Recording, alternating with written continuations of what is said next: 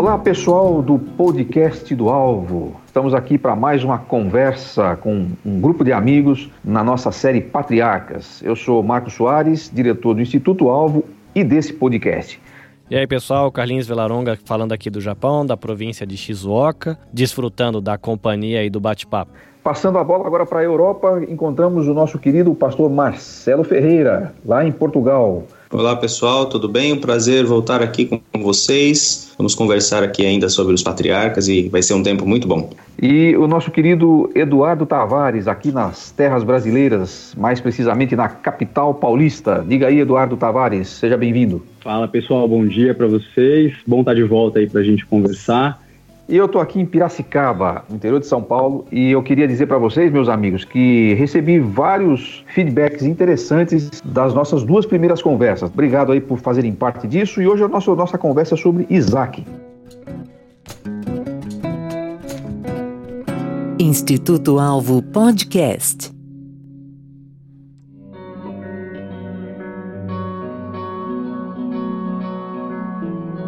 Eu queria começar e eu gosto muito de fazer coisas assim meio improvisadas, porque a gente manda uma pauta, mas raramente a gente segue. Então já vou começar pervertendo a nossa pauta e perguntando aqui para o pastor Marcelo, é, como é que você vê o papel que os pais têm na formação espiritual dos seus filhos? Porque a gente não consegue transmitir a fé no sentido assim de hereditariedade, mas a gente tem aí uma responsabilidade. No fim, cada um tem que escolher o seu caminho. Até que ponto Abraão influenciou Isaac? Não sei se a gente tem subsídio para falar sobre isso bíblico, mas pelo menos como é que você entende que isso aconteceu? Porque Isaac foi um sujeito que continuou a senda da fé que o seu pai tinha iniciado. É até mais tarde, depois o Jacó, quando ele faz aliança com Labão, ele diz que ah, o texto bíblico diz que a aliança que ele faz foi em nome do temor de Isaac. Então, a referência que Jacó faz é que o seu pai tinha uma vida com Deus. Então, nós vemos isso há pouco tempo agora com a nossa filha Lisa. Ela logo que chegou na escola, ela começou em setembro, ela foi bem humilhada por duas professoras que a chamaram de lerda, de lenta, gritaram em voz alta e tudo, e aquilo foi muito estranho. E a educação é,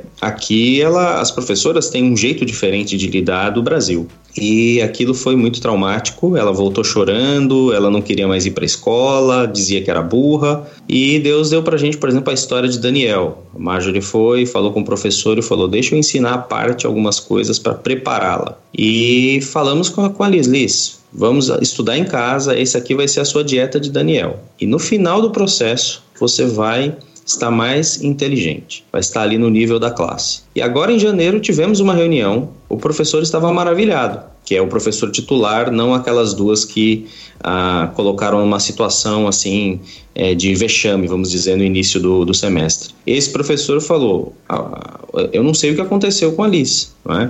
Ela chegou agora, não conheço nenhuma criança que venha do Brasil para a Europa e tenha o desempenho que ela tem. Ela está entre os melhores alunos da sala. Quando dissemos isso para ela, nós falamos: lembra do que nós falamos para você da história de Daniel, os leguminhos de casa, o ensino da mamãe aqui, e Deus agora te honrou. Então acho que essas experiências, elas levam a criança e aí o adolescente, o jovem também, a experimentar Deus na sua vida de maneira muito prática, e eu acho que isso é importante. A minha filha ainda é um bebê, então eu ainda não eu não sei o quanto a Helena, minha filha, está absorvendo disso, provavelmente nada ou não muito, mas eu leio a Bíblia para ela todo dia. Eu ouvi um, um, um, profissional da área de pedagogia dizendo que era importante você ler para a criança, e é legal mesmo, porque quando você está lendo, ela observa seus lábios mexendo e ela vê que ah, o som que você está emitindo da boca é intencional, né? Você articula os lábios e sai uma coisa ali que é intencional.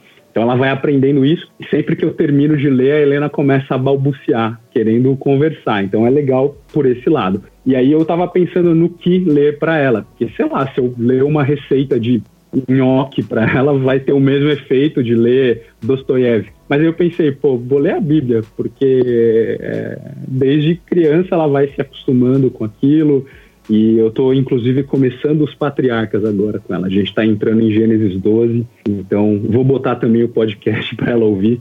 Mas eu acho que é isso: é exemplo e insistência e constância, e, e você mostrar que Deus é, ele está na prática diária. É, a vida com Deus ela é, é prática e é constante ele começa a ver você tendo experiências com Deus e você vai mostrando que aquilo pode acontecer com ela também. Eu acho que é mais ou menos por aí, ou pelo menos eu espero ser capaz de fazer isso com a pequena. Muito legal. Você está falando aí, eu estou lembrando de uma de um documentário que a gente assistiu um, um dia aqui, eu e a Leia, é, que nos impressionou muito. Era uma, eu não lembro que país era, mas era um país islâmico e era uma, uma maternidade e mostrou ali que bebês que tinham acabado de sair do parto tinham sido colocados ali, acho que antes até das mães eh, pegarem, não lembro direito esse detalhe, mas assim passava uma enfermeira cada bebê, ela ia no ouvido do bebê e falava alguma coisa. Em todos os bebês que tinham acabado de nascer, sabe o que ela estava fazendo? Recitando o Alcorão, cara, para elas na maternidade, antes de a mãe pegar para fazer qualquer coisa. A gente achou muito impressionante isso. É, para, aparentemente, fala, ah, mas está querendo fazer uma lavagem cerebral, né? É, na verdade, a gente precisa de uma, não lavagem cerebral no sentido de manipulação, mas a gente precisa da, dessa lavagem da palavra. Então, se há que se fazer com alguma coisa, que se faça com a Bíblia, né? Acho que isso é uma, é uma prática boa, interessante, até uma dica aí para quem tem filhos ainda bebês, né? Legal. Carlinhos, como é que está sendo para você criar filhos, passando para eles a fé cristã, num país que é predominantemente não cristão, né? Que é mais ou menos o desafio que os patriarcas tiveram, de forma geral, né?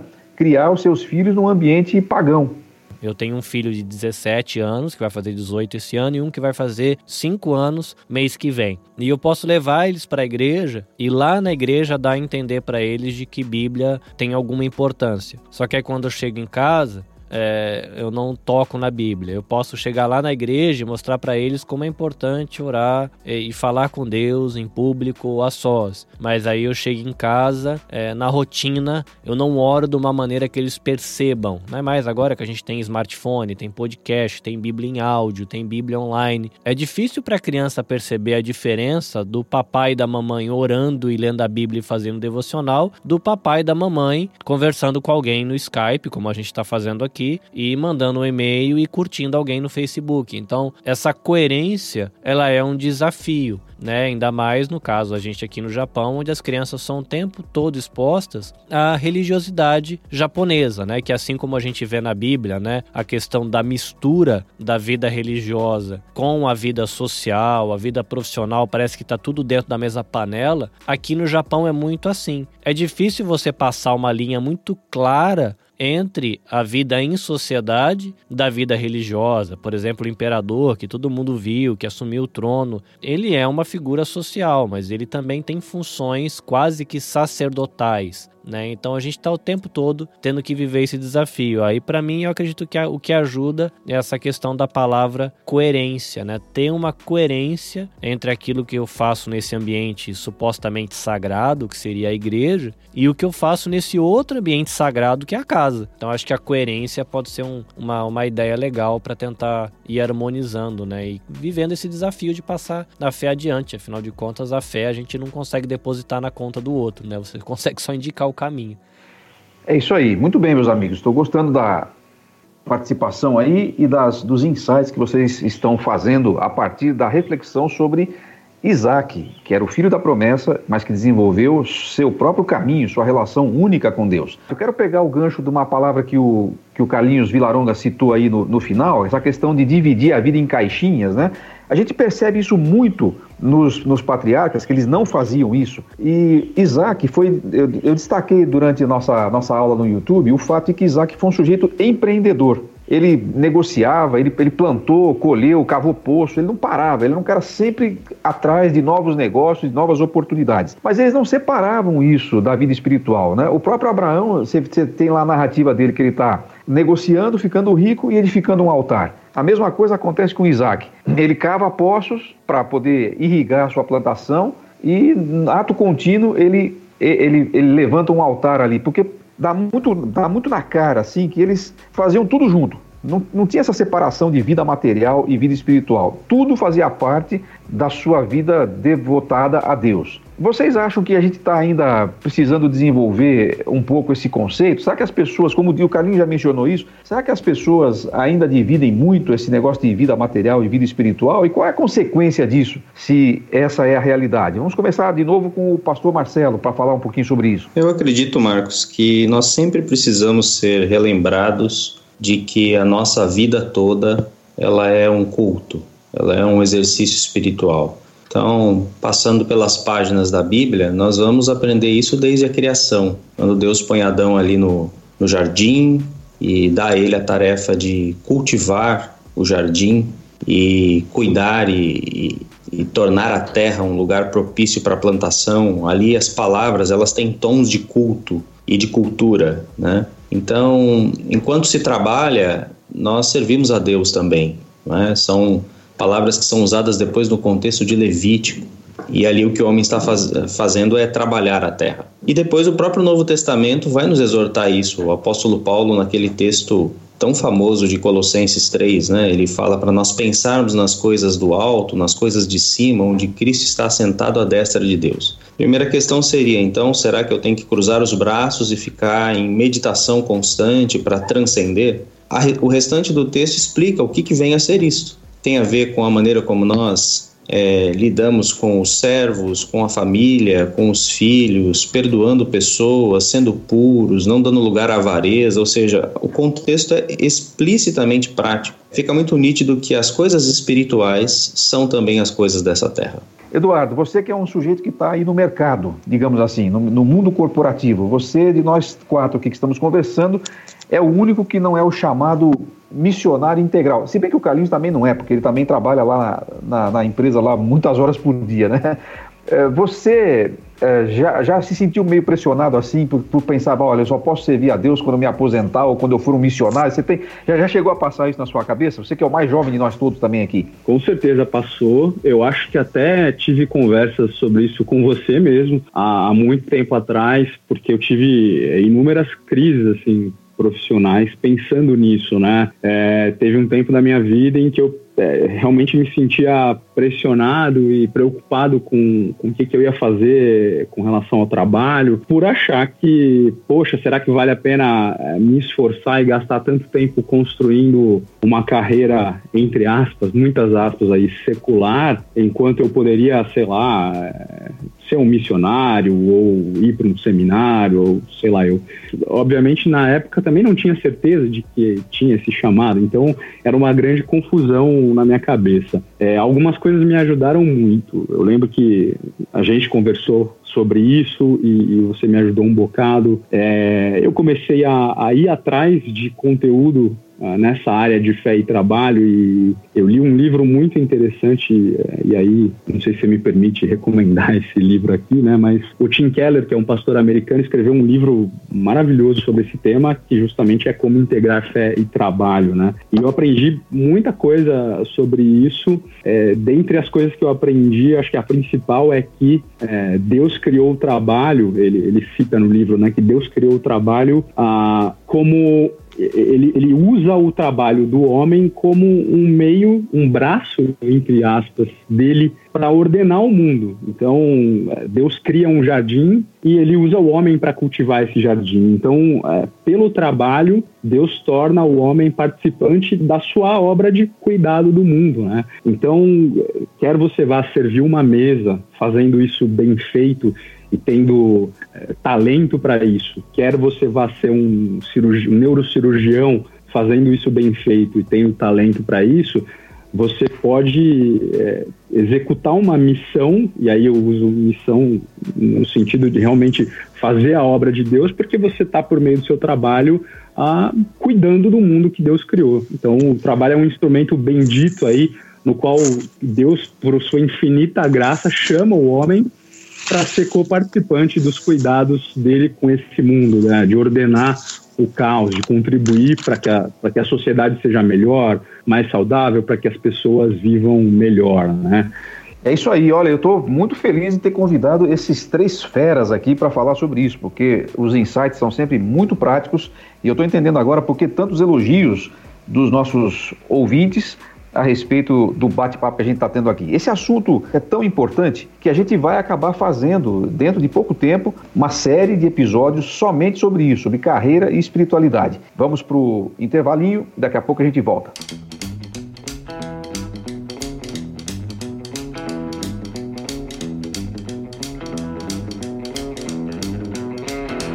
Aproveitando o gancho desse segundo bloco, conheça os cursos online que o Instituto Alvo fez exatamente sobre esse assunto.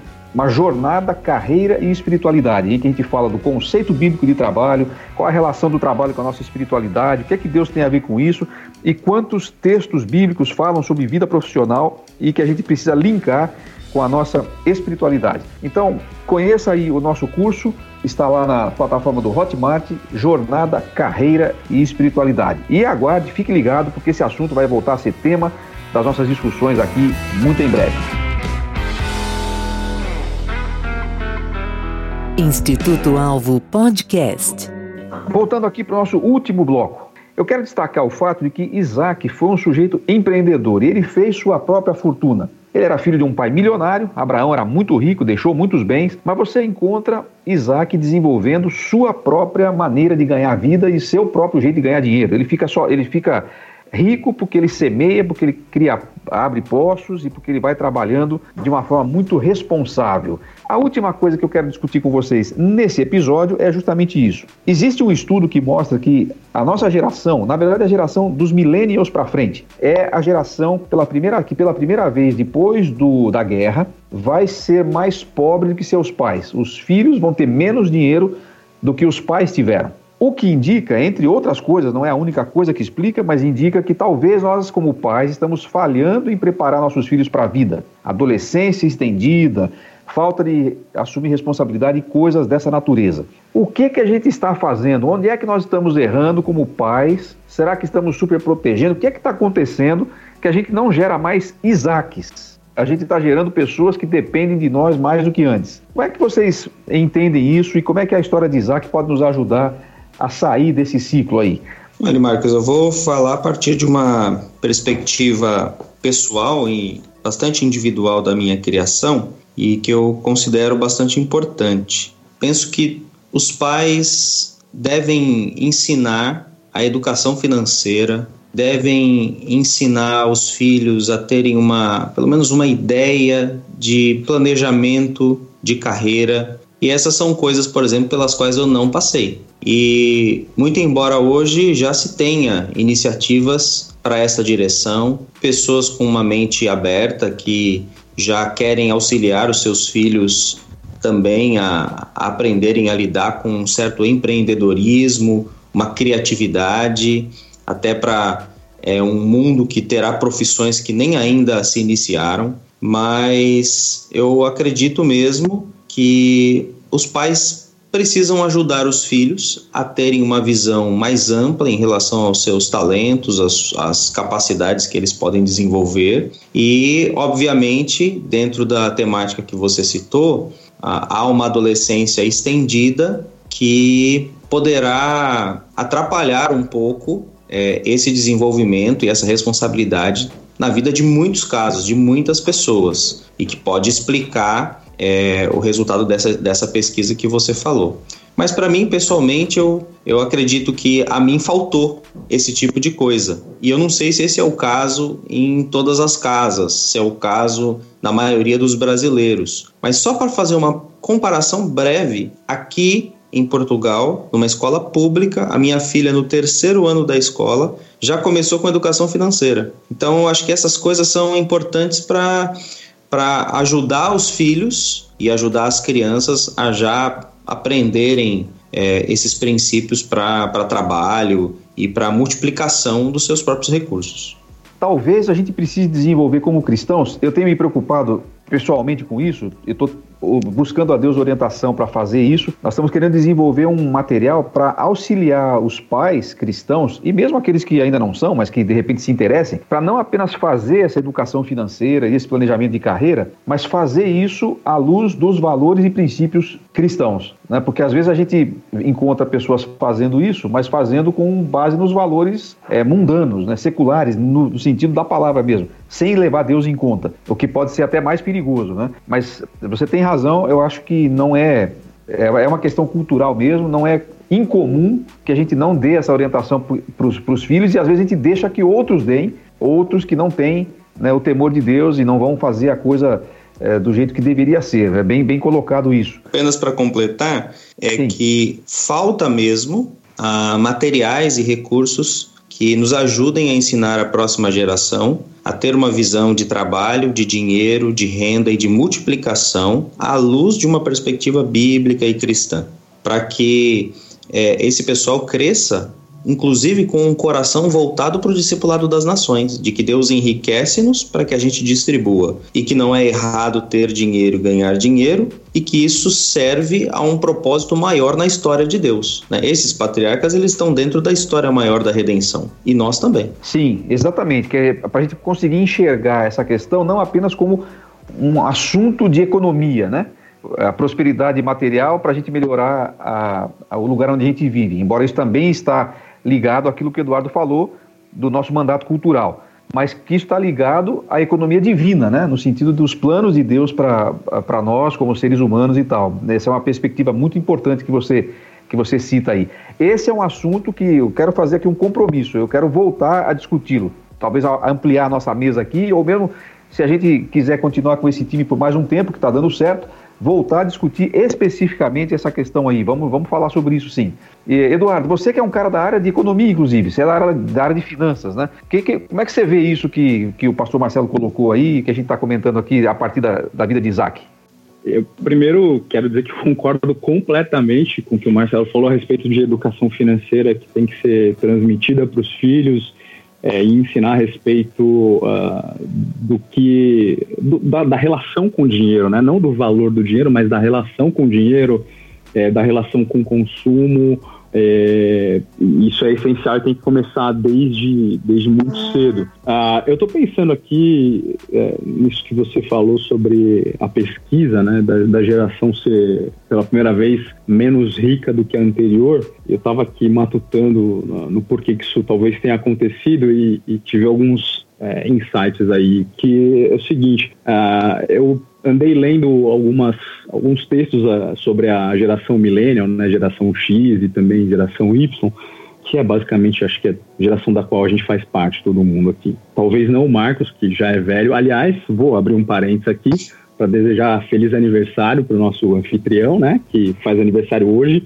É, não sei quando você vai escutar esse podcast, mas hoje, dia 6 de fevereiro, é aniversário do Marcos Soares. Então, parabéns aí, Marcão. Deus abençoe. E você é geração é, A de ancestral, talvez. Vou agradecer a referência ao aniversário, mas repilo a acusação de que seja ancestral. Mas pode seguir. Repilo, parabéns também pela excelente conjugação aí do verbo repelir. É, mas pensando, pensando aqui né, nas, na, nessas gerações mais contemporâneas, eu não sei se, se talvez um, um dos impactos tenha sido uma reação à vida que os pais dessa geração teve, né? E, e, a, meio que o estereótipo daquele trabalho que é meio monótono, que é estável, né? 20 anos na mesma empresa e relativamente bem remunerado, que garantia ali o sustento da família, mas você vê aquela figura, talvez, do, do, do, pai de família americano ali, meio frustrado, meio levando uma vida meio monótona, mas ninguém repara que esse cara sustenta a família, mantém a casa ali, é, apesar dessas dificuldades, né? Aí, como uma reação a esse estilo de vida, talvez o pessoal mais novo tenha ido atrás da, da tão, tão alardeada aí, profissão dos sonhos, né? Seguir os sonhos, não, vou fazer o que eu gosto, cheio de ideais e tudo mais. O que na prática eu acho que acabou resultando numa geração meio perdida profissionalmente, na qual eu me incluo. Tive muita, muita muito questionamento, muita frustração com relação à carreira. É não que não que seja errado você perseguir algo que você sonha e uma profissão da qual você gosta. É, na verdade, acho que isso é até é certo, tem que ser perseguido, mas você também precisa ser prático, né? E, e, lembrar que você precisa ter satisfação no que você trabalha, você tem que ir atrás do que você gosta, mas você também precisa se sustentar, sustentar uma família, manter uma casa. Então, é, tem que ser prático, né? Então, acho que talvez um, um, um aprendizado aí da história de Isaac para essa geração é que, cara, nunca vai ser perfeito, nunca vai ser dos sonhos completamente, nunca vai ser maravilhoso, porque o trabalho tem as suas dificuldades. Então, por mais que você se identifique com a carreira, ainda vai ter os seus espinhos ali, é, ainda vai ser frustrante, ainda vai ter monotonia, é, porque infelizmente é a condição do trabalho nesse mundo caído. Mas é, Isaac teve um monte de dificuldades, você cita na, na aula ao vivo lá é, por exemplo, situações em que ele se deparou com gente que tinha inveja do que ele estava conquistando. É, então sempre vai ter dificuldade, mas você tem que continuar fazendo, porque o trabalho vai te manter, você precisa disso, o trabalho é divino, então você tem que continuar fazendo, lembrando que não vai ser perfeito mesmo, mas tudo bem, é, continua a vida, é, mantenha a sua casa, mantenha uma estrutura financeira, tente manter estável. Obviamente, quem faz isso é Deus, mas você tem que agir, você tem que trabalhar. Eu acho que é mais ou menos isso. Falei pra caramba, mas enfim. Não, legal, legal. Essa questão do, do, do trabalho num ambiente é, deturpado, né, por causa do pecado, é, não pode sair da equação, né? Eu acho que é, isso me faz pensar, Eduardo, numa questão que, é, tem dois lados. Né? Primeiro, que as pessoas estão querendo buscar propósito no trabalho, mas não é no trabalho que você vai encontrar propósito. Né? Você não vai encontrar o sentido da vida no trabalho. Não é, eu costumo dizer que não é a carreira que dá sentido para a vida. É a vida que tem que dar sentido para a carreira. Se você inverter, você não vai conseguir. E a segunda coisa é que, dentro dessa perspectiva assim, meio, meio é, ilusória ou meio de sonhador que a geração atual tem, é muito fácil você ficar fazendo test drive de carreira enquanto o pai e a mãe estão tá pagando suas, suas despesas, né? Quando você tem que assumir sua vida é que a coisa fica difícil. Então, como você falou, a gente tem que ser prático Empreendedorismo não quer dizer que você vai, que vai ter que ter uma empresa, vai ter que ter, abrir um negócio, mas empreendedorismo tem a ver mais com a atitude que você desenvolve em relação a essas coisas, né? Muito bem colocado, e eu estou, assim, cada vez mais convencido de que nossa próxima série tem que ser sobre esse assunto.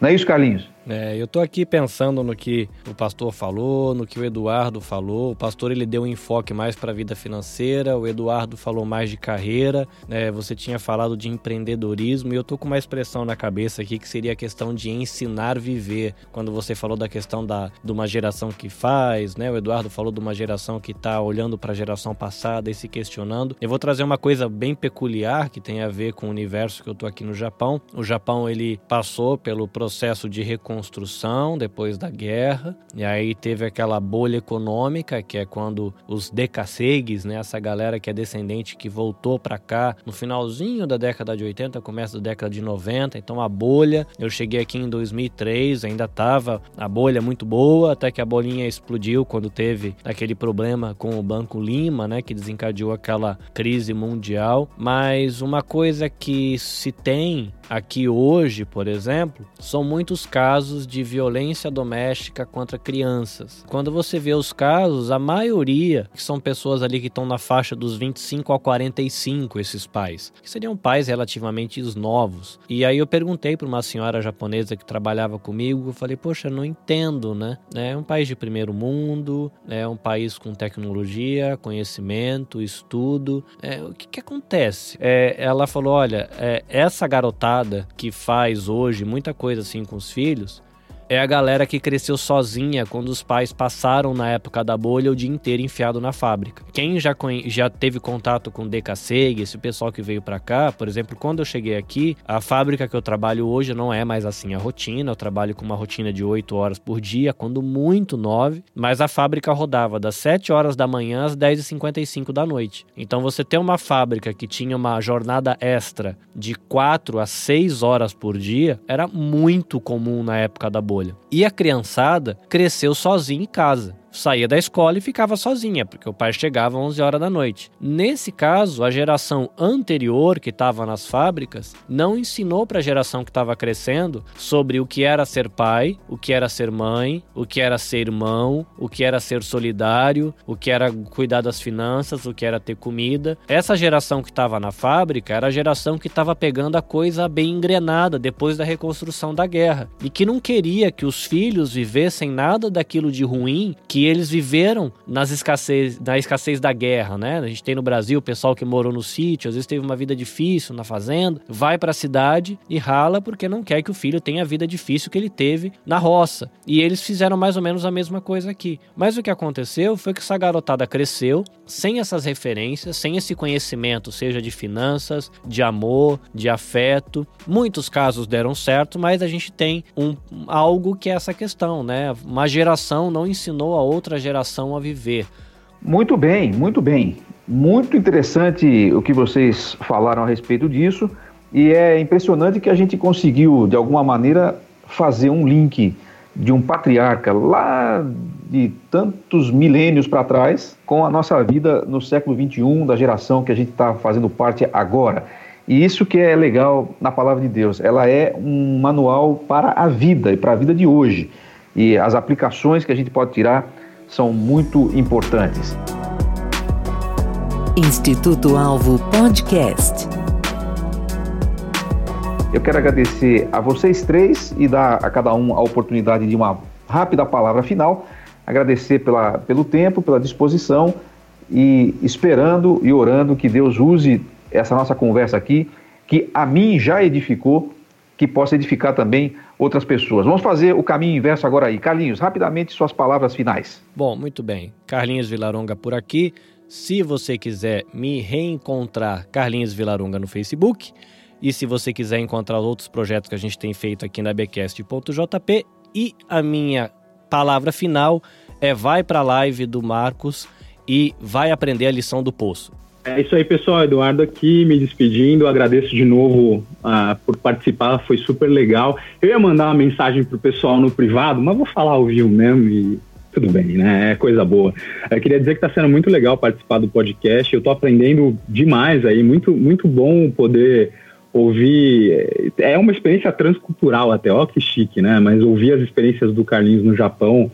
Aliás, uma, algumas histórias aí bem chocantes, né? Bem tristes, mas uh, é interessante conhecer aí outras culturas. O, pastor Marcelo está em Portugal e também ouvir é, a visão dele de lá. Eu tô aprendendo pra caramba com vocês e realmente agradeço a oportunidade. Abração para todo mundo aí, valeu. Ok, pessoal, muito obrigado por estar junto com vocês mais uma vez. Também tenho aprendido muito. Cada vez nós recebemos algum insight diferente que edifica a nossa vida. E se quiser me encontrar nas redes sociais, está como família.ferreira pt de Portugal e eu espero que é, fiquemos com essa palavra aí forte da resiliência do trabalho de, de Isaac, cada um aí no seu dia a dia. Muito bom. Então é isso aí. Muito obrigado por ficar com a gente até agora. Até o próximo episódio.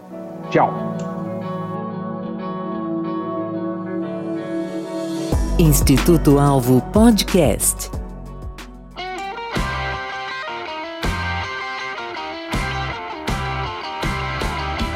Quero falar para você que você, onde estiver, em qualquer lugar do mundo, desde que você esteja vivo e tenha na mão um celular, o que é praticamente impossível de não ser, porque se você está me ouvindo, você está vivo, e se você está vivo, você tem um celular. E você pode participar dos nossos cursos online. E especificamente, eu quero te falar deste que está fazendo é, bastante sucesso entre pessoas que querem estudar melhor a Bíblia. É o nosso curso Bíblia Simples, na versão online. Você vai encontrar na descrição aqui do, do podcast ou nas nossas mídias sociais o endereço para você se inscrever. Você vai ter aulas totalmente online, elas estão gravadas, você pode assistir na hora que você quiser. Então participe aí do curso Bíblia Simples do Instituto Alvo como estudar a Bíblia inteira, por que estudar a Bíblia inteira, qual é a vantagem que você tem para fazer isso e algumas, alguns métodos de interpretação para que você consiga cavar o seu próprio alimento aí e, e se desenvolver na sua fé. Então, Bíblia Simples Online, curso digital do Instituto Alto.